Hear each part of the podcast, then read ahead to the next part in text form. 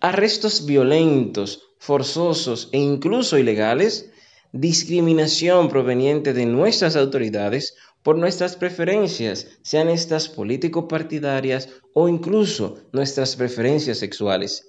El desagradable hecho de ser discriminados simplemente por nuestra apariencia o nuestra vestimenta son algunas de las situaciones que podríamos citar que se presentan a diario donde se violentan nuestros derechos fundamentales.